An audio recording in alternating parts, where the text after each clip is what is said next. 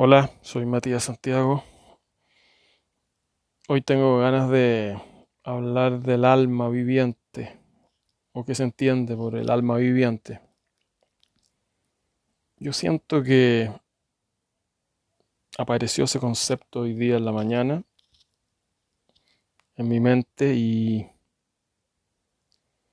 creo que es tener la capacidad creativa para diseñar, interpretar y crear nuestras vidas desde el punto de vista de nosotros mismos. Por eso que es el alma viviente, que es lo que apareció en la pantalla de mi mente hoy en la mañana. Viviente porque depende de nosotros y porque el alma no está conectada con el espacio-tiempo.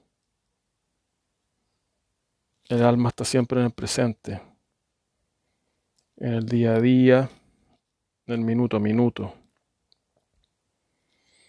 porque somos espíritus viajando o viviendo una experiencia, nuestra propia interpretación de la vida, de nuestra vida que se conecta y se intensifica a la emoción y nuestra imaginación. Podemos imaginar algo para nosotros mismos antes de construirlo, como siempre ha pasado, las cosas aparecen en la pantalla de la mente antes de que nosotros las traigamos al mundo físico. Pero ahí está el alma, que es la que le da forma a esa idea a través de la imaginación. Generalmente pasa cuando nos imaginamos algo que sentimos potente, intenso,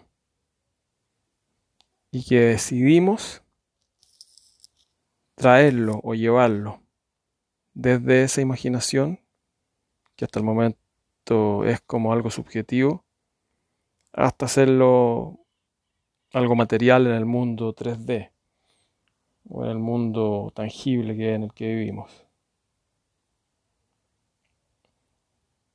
Y ese es el valor y la potencia y la capacidad de nuestra alma.